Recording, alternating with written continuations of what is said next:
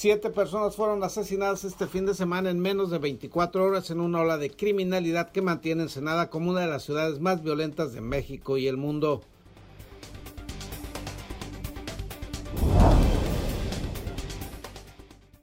La Guardia Estatal realizó un operativo de prevención y vigilancia en la zona de Playa Hermosa y Punta Banda para prevenir actos delictivos.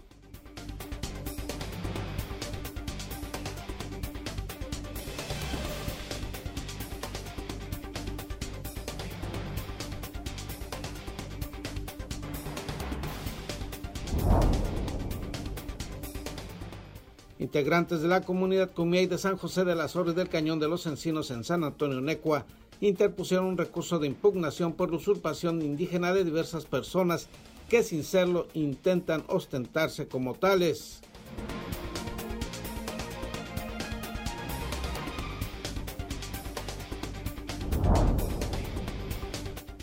El Poder Legislativo en México y Baja California perdió su autonomía y está sujeto a los deseos y caprichos del presidente Andrés Manuel López Obrador y del gobernador Jaime Bonilla Valdés, quienes realizan la manipulación del Estado de Derecho hacia una peligrosa transición de un control absoluto.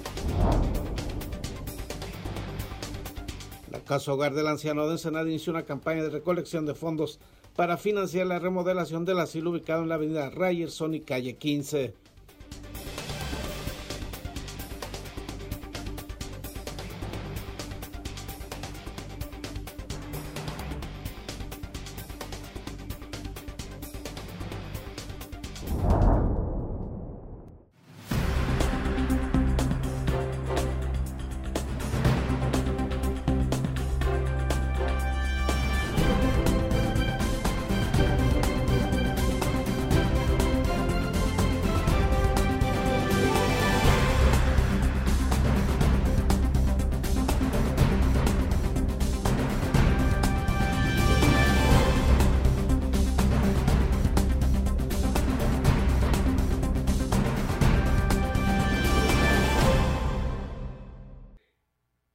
Bienvenidos a Zona Periodística de este lunes 26 de abril de 2021. Este noticiario es una coproducción del periódico El Vigía, Canal 66 de Mexicali y en La Mira TV, la plataforma digital de Ensenada. En menos de 24 horas, siete personas fueron muertas en un municipio en que los homicidas todavía no se han enterado que se está aplicando un plan de blindaje Ensenada 2021. Un total de siete personas, entre hombres y mujeres, fueron privados de la vida de manera violenta con armas de fuego en distintos sitios de la ciudad en un lapso de 24 horas entre domingo y sábado. Tres de las víctimas fueron halladas el domingo a eso de las 8.50 horas sobre la tierra del kilómetro 74 de la autopista federal a la altura de Puerto Salina en la delegación La Misión. En este lugar, la policía municipal localizó tres cadáveres tendidos sobre el piso, dos de sexo masculino y uno femenino. Tenían las manos amarradas hacia atrás, los ojos cubiertos con cinta canela, además mostraron indicios de tortura. Otros dos hombres sin vida fueron hallados la noche del sábado cerca de las 22 horas en la delegación municipal Zarco, en la calle Artículo 114 de la colonia conocida como Termoeléctrica.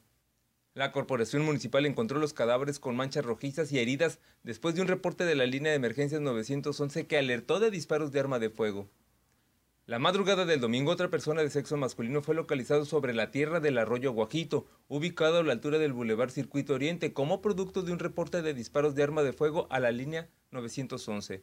En este lugar, la policía halló a un varón tendido boca arriba y con manchas rojizas. Después, la Cruz Roja determinó que no contaba con signos de vida. Además, mostró heridas producidas, al parecer de bala, en cabeza, mandíbula y tórax.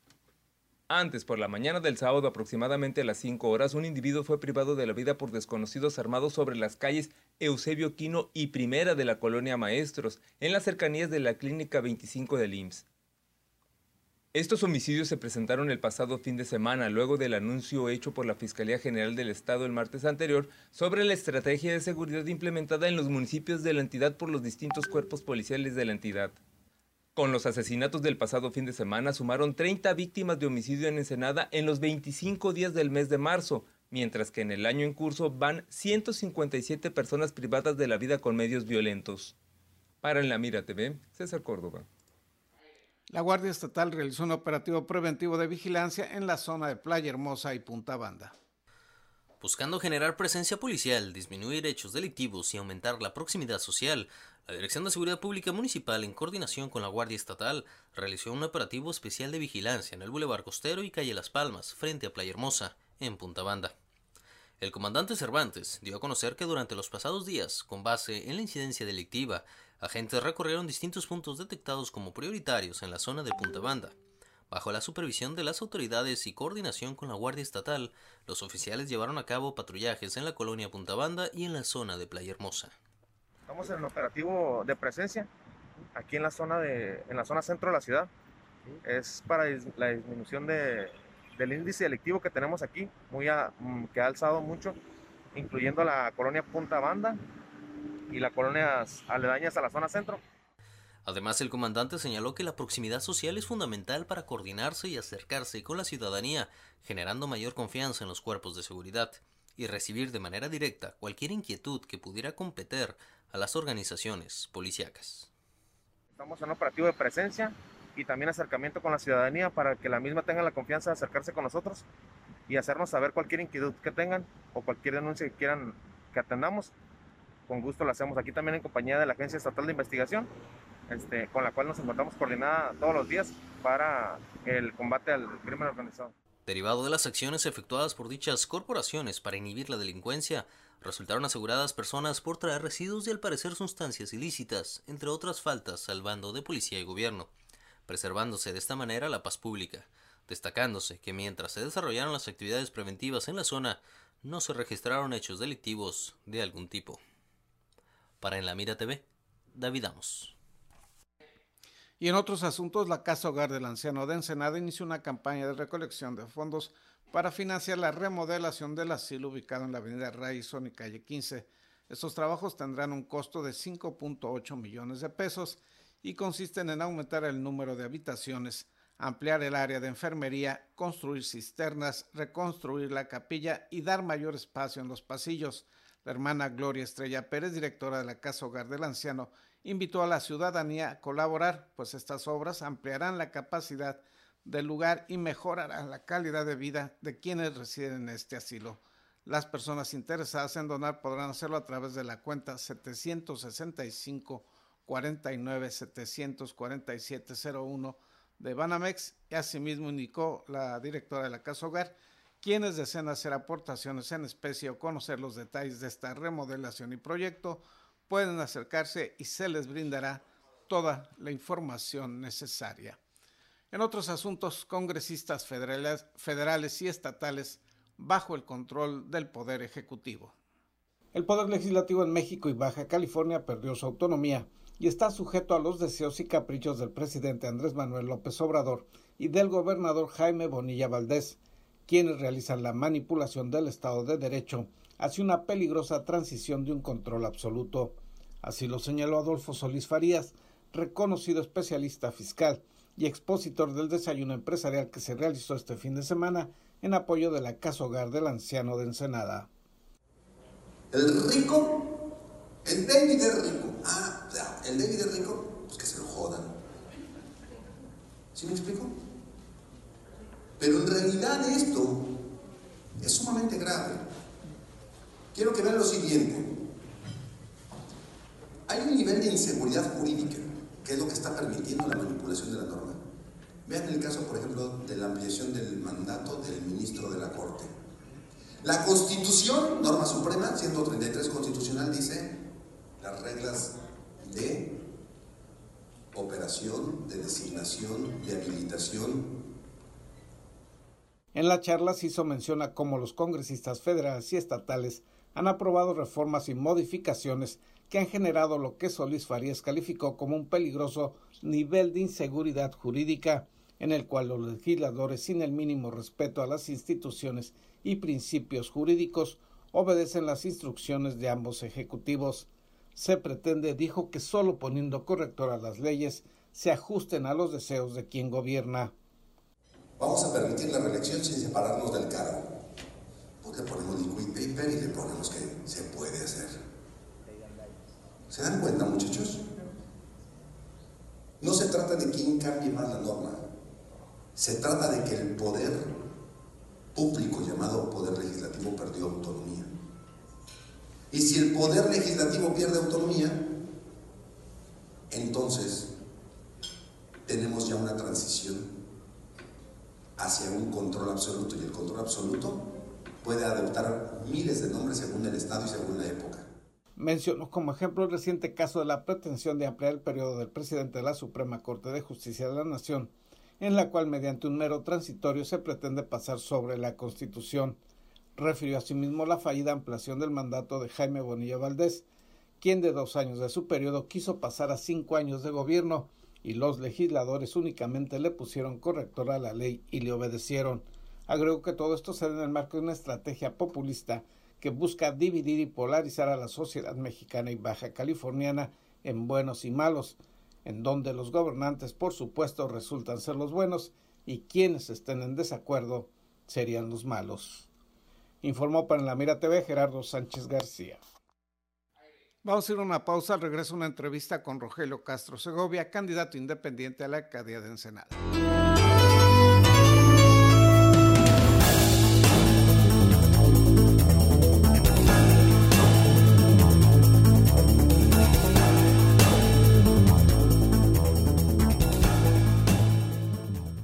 En Daymark Clínica de Ojos ofrecemos un servicio integral a cargo de profesionales expertos en la salud visual. Cuidamos la salud de tus ojos con equipo oftalmológico de última generación, cirugías, tomografías, tratamientos y servicios de óptica. Además, contamos con productos de alta calidad y como siempre, un excelente trato. Acuda a cualquiera de nuestras dos sucursales y confía en la salud de tus ojos en nuestros profesionales. Ofrecemos un amplio surtido de lentes con gran variedad de modelos y tamaños para todas las edades. Daymark, una mejor vista para una mejor vida. Conseguiste esa cita o reunión que tanto deseabas y quieres que todo salga perfecto. Sin embargo, suelen ocurrir muchas situaciones bochornosas que puedes evitar con simples soluciones. Una de las peores es ensuciar tu ropa con la comida.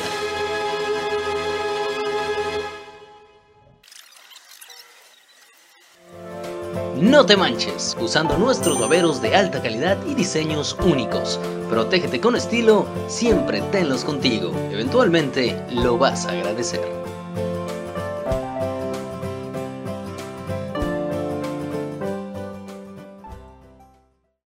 Sin rodeos.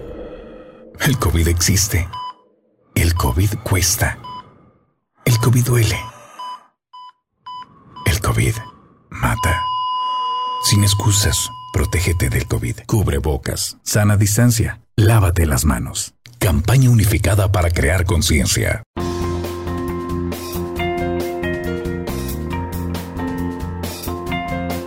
Usa cubrebocas. Puede salvar tu vida, la de tu familia y la de todos. Indispensable para salir y sana distancia. Por tu salud, no te lo quites. Salva vidas.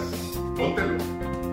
Somos periodistas y lo traemos bien puesto. Por tu seguridad y la de todos, usa el cubrebocas siempre. Somos periodistas y lo traemos bien puesto. Que si todos usáramos cubrebocas, esto se acabaría. Así es que por responsabilidad con los demás y contigo mismo, usa tu cubrebocas. Soy periodista y lo tengo bien puesto. Cuídate y cuida a los demás. El cubrebocas puede hacer la diferencia. Por favor, utilízalo. Soy periodista y yo lo traigo bien puesto. Prevenir contagios es la meta.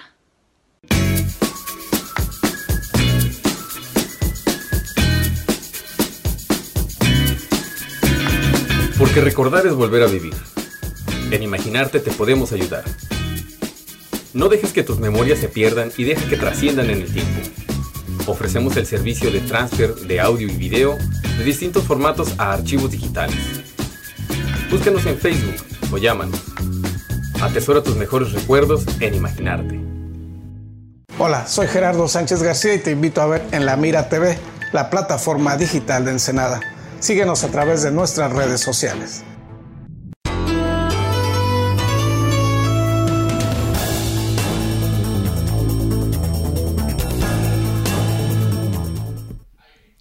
Nos acompaña acompaña en el estudio de zona periodística Rogelio Castro Segovia, quien es candidato independiente a la alcaldía de Ensenada por segunda ocasión, candidato independiente. Gerardo, buenos días, eh, buenos días allá a todos tus seguidores en redes sociales. Eh, sí, segunda ocasión, pero esta vez con más fuerza.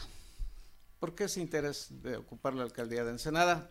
La primera vez, bueno, se entiende, pero en una segunda ocasión, ¿por qué? Eh, nosotros estamos seguros que la continuidad de los proyectos son los que llevan al final este el resultar ser ganadores. La primera vez se inicia un proyecto donde fuimos o somos ahorita la cuarta fuerza política en, el municipio, quedando abajo por arriba de, los tres partidos populares, ¿no? Eh, logramos meter un regidor, entra May Gorea en la primera regiduría, al año eh, sale y entra la compañera Yancy. Entonces, eh, el resultado de, ese trabajo es continuar con el mismo proyecto y no hacer como otras, otras fórmulas que inician, compiten, no ganan y cada quien para su casa. A las últimas las salen peleados. Creo que el tema de nosotros ha sido la unidad, el trabajo, pero sobre todo la lealtad, Gerardo. Pero ¿con qué propósito cree llegar a la alcaldía? ¿Qué es lo que pretendía hacer usted en temas como las finanzas, seguridad pública, que son los temas torales del ayuntamiento. Eh, el tema es de darle un giro eh, al, gobierno, a, cómo gobernar.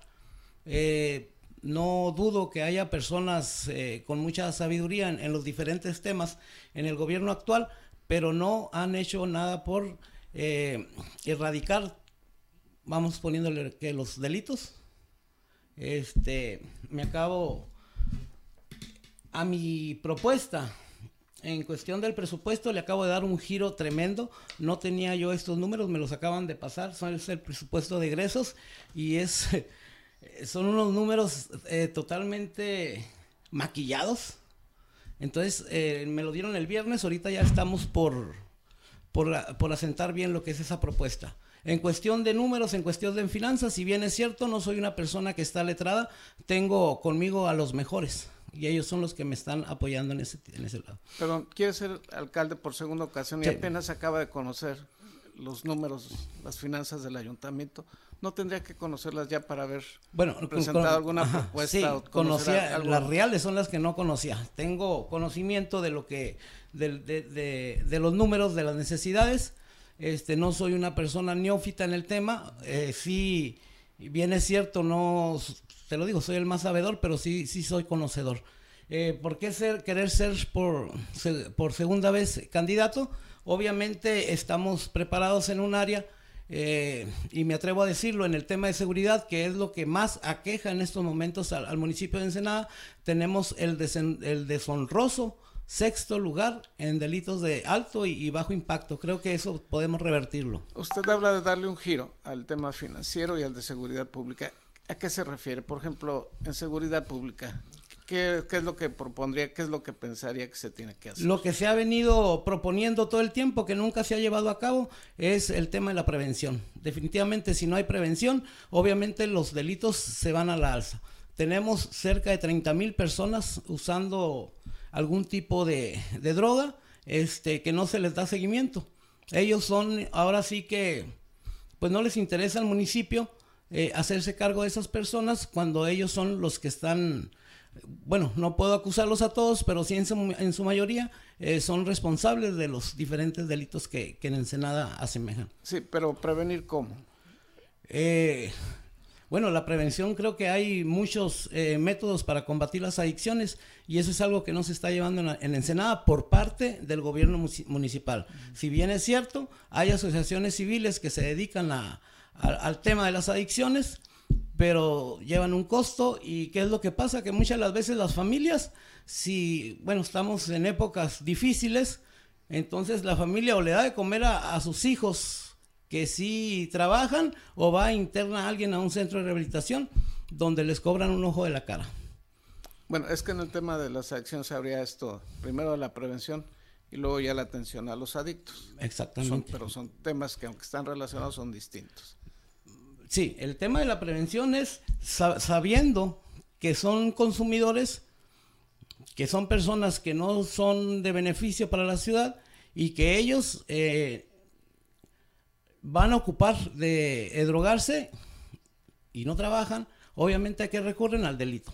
Desde ahí podemos empezar a prevenir, empezar a detectar a todas aquellas personas que son dañinas a, a un municipio y poder este, encarrilarlas a un tratamiento. En el tema financiero, ¿a qué se refiere en este concepto de darle un giro al ayuntamiento? Eh, nada más los números que, que me sorprenden, te voy a dar uno, así a grandes rasgos. Tenemos en el primer lugar dietas y retribuciones, son 8 millones 620 mil pesos. Se me hace un gasto innecesario y aparte de que me atrevo a decirle que no se lleva a cabo. ¿Ese dinero dónde está? Hablamos de un gobierno austero. Este, la semana pasada, eh, Tesorería acaba de recibir 20 sillas nuevas. Nuevecitas se las acaban de llevar del, de una tienda reconocida aquí en Ensenada. Entonces, estamos hablando de austeridad cuando es todo lo contrario. Lo único que, que hacen es maquillar números y poder... ¿En cuánto se podría reducir este gasto según Estamos hablando de 500 millones de pesos menos. Menos. A ver, de este presupuesto que se tiene actualmente. 1962 millones. Lo reduciría en 500 millones Así de es. pesos. ¿Haciendo qué? ¿Haciendo qué? ¿Cómo? ¿Haciéndolo cómo? Hay, hay secretarías que no nos generan más que gastos. Hay secretarías que no, que no deberían de estar y, y no hay secretarías que, que sí deberían de ser. Estamos hablando de una de ellas, la de pueblos originarios, asuntos indígenas. Es una Bueno, paraestatal. Sirve para dar certificados falsos. Exacto. O sea, es una, es, es una paraestatal, es una oficinita chiquita donde atiende o debería de atender a miles de compañeros. Pero nunca tienen dinero. O sea, si viene un compañero de pueblos originarios a pedir, a hacer una gestión, o sea, sí lo reciben, pero la respuesta del, responsable es no tengo dinero. Entonces, esa es una paraestatal que podría convertirse, y esa es una propuesta, en una secretaría donde se pueda atender a las miles de personas eh, de esos pueblos, de nuestras raíces, y darles una atención que se merecen. No la atención que les están dando ahorita, que le están faltando al respeto y les están dando con todo. ¿eh? Ellos están muy ofendidos, están muy molestos y créanme que este 6 de junio van a, van a marcar la diferencia. Esta pregunta se la he hecho a otros candidatos que han, candidatos y candidatas que han estado aquí. ¿Qué les va a decir a los de San Quintín? ¿Qué les va a ofrecer a los de San Quintín? Que van a vo- poder votar, pero que usted no va a gobernar. ¿Qué les voy a decir a los de San Quintín? Este, vamos a ser sus aliados. Obviamente, este, no vamos a gobernarlos, pero sí podemos ser sus aliados en todas, en, en cada una de las cosas que necesiten. Hay un consejo, hay un consejo que fue impuesto por un gobernador. Lo primero este, que se les va a invitar, muchos de ellos están en total desacuerdo en diferentes temas. Este, ¿Quieren cambiarlo? Ok, hagan ustedes su, su una, una votación para que queden los que ellos decidan. Apoyarlos en eso, yo no puedo decidir tampoco. Este Pero es un eso- municipio que va, que va comenzando. Es un municipio que va comenzando, ya es municipio, este no es ayuntamiento, pero este hay que ayudarlos en todo lo que ellos necesiten. Ir de la mano no con es ellos. entrometerse en un gobierno que ya es ajeno. este, No, sí, nada más vamos a ser este, ahora sí Nada que, más que los a- aliados. Sí, sus aliados. No podemos decidir en, en nada por ellos. Y ellos sí van a poder decidir en estas elecciones. ¿eh? Eso es algo muy incongruente. vaya. Este fin de semana generó polémica una foto que se, se circuló en redes donde aparece usted orando en un panteón. Eh, sí, no, yo no estaba orando, estaban orando por mí. Eh, esa fue una petición de los ciudadanos de Maniadero donde hacían mención de cómo se encontraba el, el- el panteón. Fuimos, fuimos a ver y está Por- en un total, espérame, voy para allá, ese es el contexto nada más. Eso voy, eso eh, voy. es el contexto de, de a lo que iba yo, pues. Íbamos, este, fuimos a, a certificar que sí es cierto, es un panteón que está en total abandono.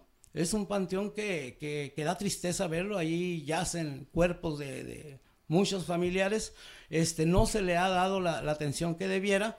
Eh, me encuentro ahí con un amigo, un pastor. Este, muchos de ustedes saben que yo soy creyente. Y me pidió que si podía orar por mí. Y yo, pues, acepté, ¿no? Yo no es algo que tenga en contra de las oraciones. Este, se ora, se toma una foto y sí causa polémica. Y pues ahora sí que son, son mis creencias, ¿no? Así como respeto las, las de cada quien. Mi, mi pregunta iba en ese sentido. ¿Formó parte de sus actividades de campaña o digamos si fue un acto ya personal? Es un acto personal. ¿Quién Es- subió la foto a la red? Esa foto la tomó uno de los que iba conmigo y, y nomás me dijo, no te vas a enojar. ya cuando la vi, pues ya no podía bajarla, ¿no? ¿Qué prefiere, poner a orar a sus seguidores o ponerlos a ladrar? Eso es una falta de respeto a... Si es de, de lo que me acabo de enterar, este... No, pues yo creo que si la pregunta es así, ponerlos a orar. Obviamente respetando las creencias de cada quien. Yo no voy a obligar a, a- a nadie a que haga algo con lo que no esté de acuerdo, ¿no? Es la segunda vez que busca la alcaldía de Ensenada. En caso de que no lo lograra, habría un tercer intento.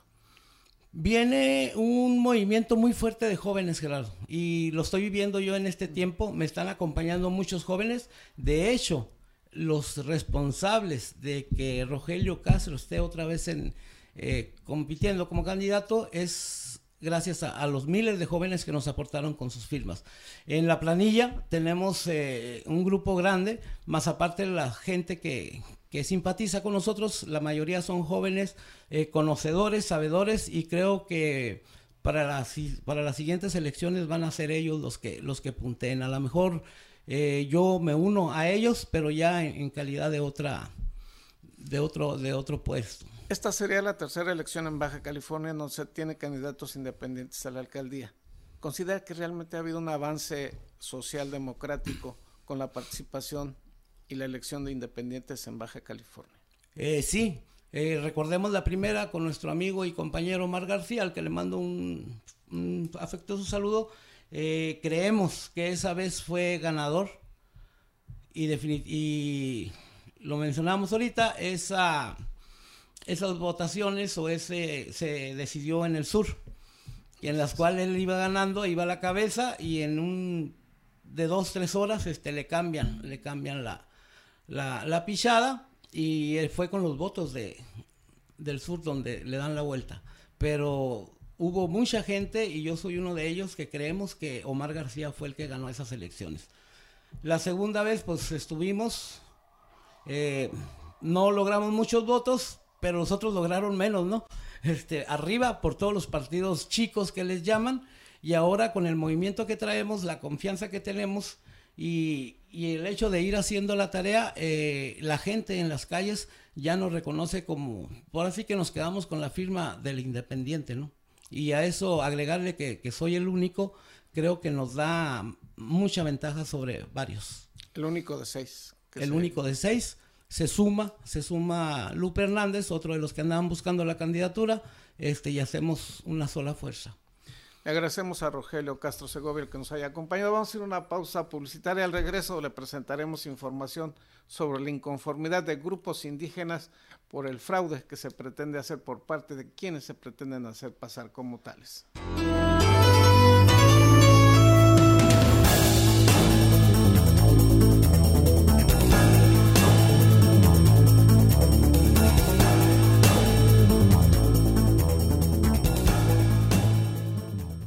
En Daymark Clínica de Ojos ofrecemos un servicio integral a cargo de profesionales expertos en la salud visual. Cuidamos la salud de tus ojos con equipo oftalmológico de última generación, cirugías, tomografías, tratamientos y servicios de óptica. Además, contamos con productos de alta calidad y como siempre, un excelente trato. Acuda a cualquiera de nuestras dos sucursales y confía en la salud de tus ojos en nuestros profesionales. Ofrecemos un amplio surtido de lentes con gran variedad de modelos y tamaños para todas las edades. Daymark, una mejor vista para una mejor vida.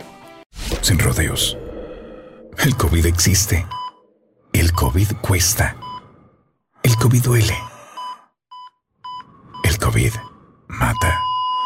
Sin excusas, protégete del COVID. Cubre bocas, sana distancia, lávate las manos. Campaña unificada para crear conciencia. Conseguiste esa cita o reunión que tanto deseabas y quieres que todo salga perfecto. Sin embargo, suelen ocurrir muchas situaciones bochornosas que puedes evitar con simples soluciones. Una de las peores es ensuciar tu ropa con la comida.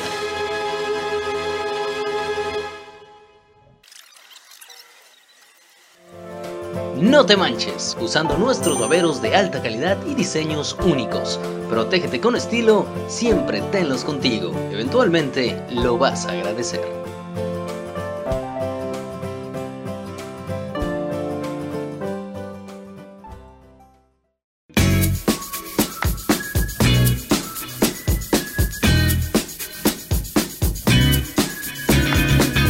Recordar es volver a vivir. En imaginarte te podemos ayudar.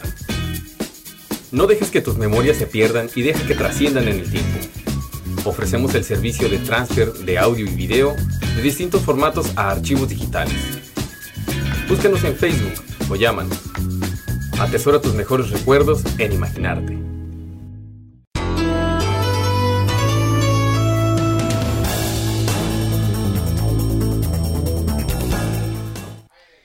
Indígenas molestos, muy molestos por quienes se hacen pasar falsamente como integra integrantes de los pueblos y comunidades indígenas de Baja California.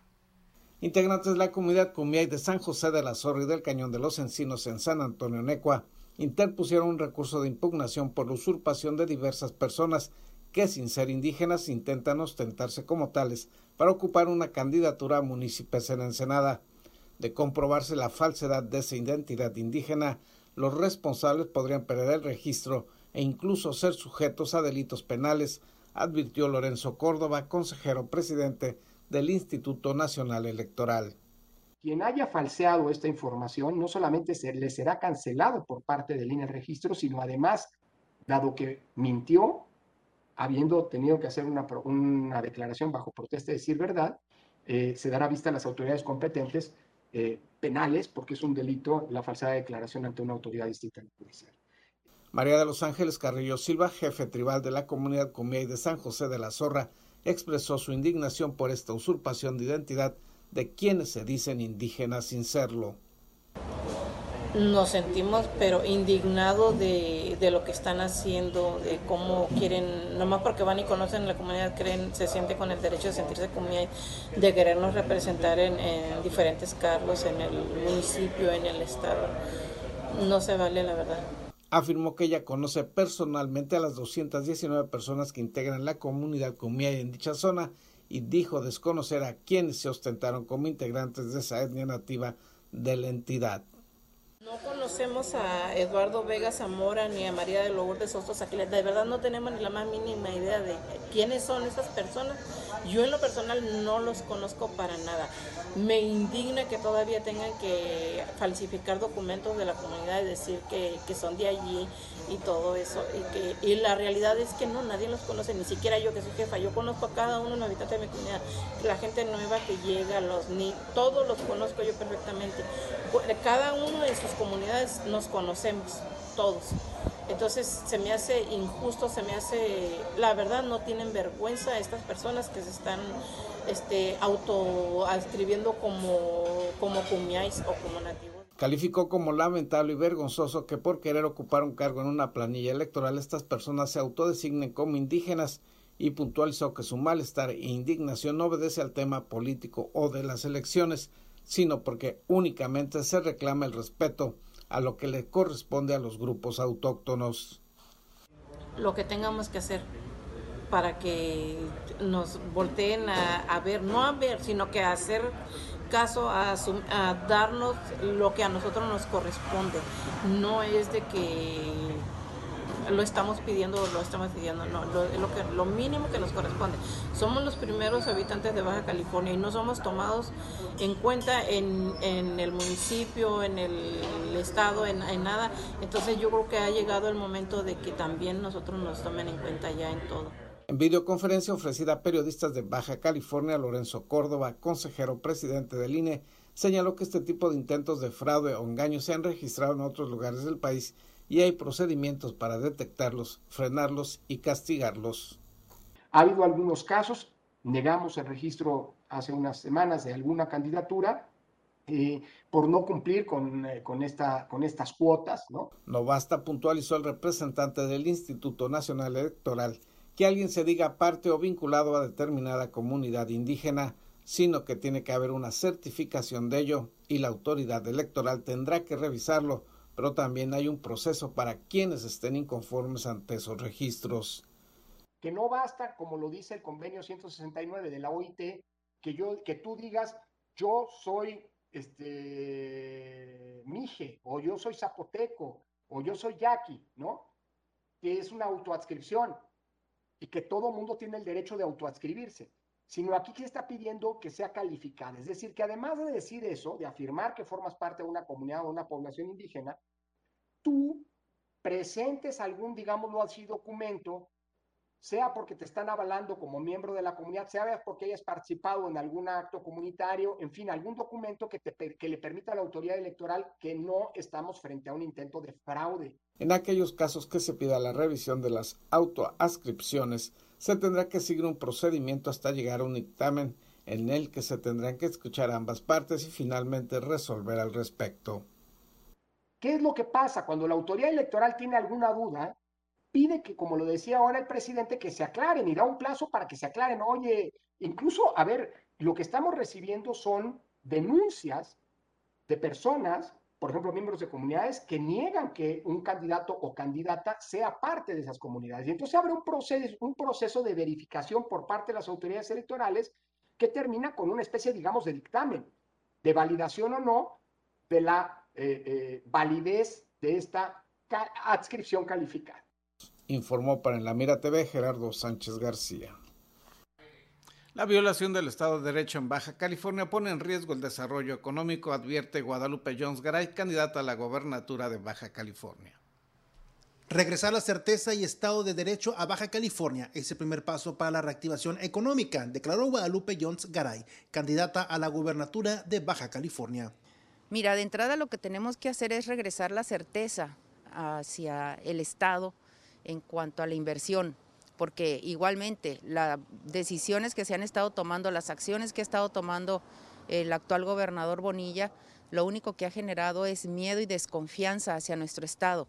El tema de la expropiación del campestre, que aunque seguramente esto es algo que no va a caminar porque no tiene ningún sustento legal y los abogados del campestre lo van a echar abajo, pero ya está mandando un mensaje de que aquí no se respeta el derecho a la propiedad privada. Los legisladores deben ser muy exigentes con eso y no estar tampoco prostituyendo sus votos para complacer los caprichos de un gobernador. Aquí tenemos que regresar la gobernabilidad al Estado. Y por supuesto, una vez ganando y recuperando esa confianza, yo estoy segura que vamos a traer mucha inversión. También criticó al gobierno de Jaime Bonilla sobre acciones como la expropiación del campestre y cobros de agua por la empresa Fisamex.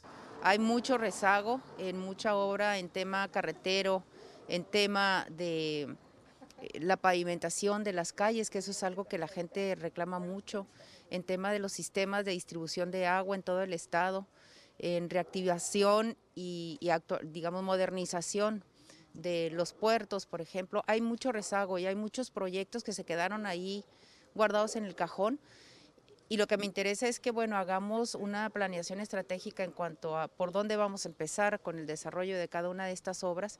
Es terrible el, cinismo con el que actúan los políticos, em, de todo lo que se llevó, de todo lo que cobró, de los abusos excesivos que hizo de agua a través de extorsión, de extorsionando a los empresarios, a la gente buena de aquí del Estado. ¿Dónde quedó todo eso? También rechazó que el Congreso haya aprobado un nuevo endeudamiento al Poder Ejecutivo por 3 mil millones de pesos a un plazo de 20 años que al final serán pagados cerca de 5 mil millones de pesos por los intereses de los créditos. En contacto informan Cristian Ibarra y Gerson Martínez, Canal de las Noticias. Iniciarán hoy los debates oficiales en torno a las cinco alcaldías de Baja California. Este próximo lunes comenzarán los primeros debates con los y las candidatas a las diferentes alcaldías en el estado. Los debates organizados por el Instituto Estatal Electoral se realizarán a las 8 de la noche y serán por modalidad virtual transmitido en todas las redes sociales. El lunes comenzará el debate con los candidatos por el municipio de Tecate. El martes corresponde a Playa de Rosarito, miércoles para el puerto de Ensenada, jueves la capital del estado con Mexicali y termina la semana con el municipio de Tijuana. Así, se realizará el primer debate con los aspirantes a las alcaldías, donde serán dos los que se realicen por municipio. Cabe recordar que todos y todas las candidatas están obligados a asistir al menos a uno de los debates. En contacto informan Cristian Ibarra y Gerson Martínez, Canal de las Noticias. Con lo anterior concluye la edición de hoy. Le agradecemos que nos haya acompañado, que tenga usted un buen lunes y una mejor semana.